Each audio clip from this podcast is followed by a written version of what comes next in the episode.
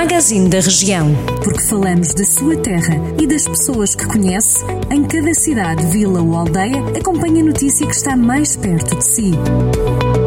Magazine da Região. Edição de António Figueiredo. Daqui da Beira e São João da Pesqueira continuam a ser dois dos três conselhos da região sem registro de doentes Covid-19.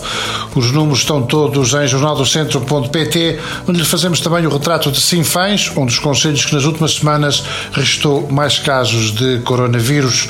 O surto registrou-se no Lar da Misericórdia de Sinfãs, onde já morreram quatro pessoas. Por Sinfãs, ainda a retoma dos serviços de transportes públicos, suspensos por causa da pandemia. Segundo a autarquia, os habitantes habitantes das freguesias já podem de novo deslocar-se de autocarro para a sede do Conselho. A GNR de Mangual desmantelou uma rede de tráfico de droga. Foram detidos cinco homens e uma mulher. Dois ficaram em prisão preventiva e quatro sujeitos a apresentações periódicas às autoridades.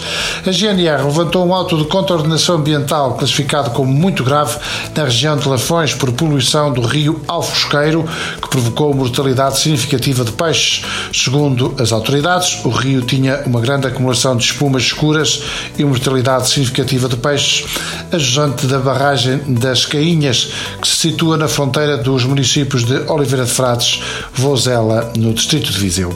Santa Combadão é um dos conselhos por onde passou o fogo em 2017.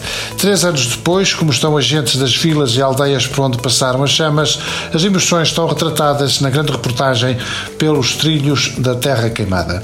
500 são as propostas ao longo de 63 dias que fazem o programa Cubo Mágico, o evento que entre 21 de julho e 21 de setembro pretende dar uma nova dinâmica cultural a Viseu, nestes tempos de pandemia que obrigou ao cancelamento da Feira de São Mateus. A programação garante a autarquia, terá atividades para todos os gostos. Todo o programa pode ser consultado em jornaldocentro.pt, onde encontra estas e outras notícias de toda a região. Jornal do Centro, a rádio que liga a região.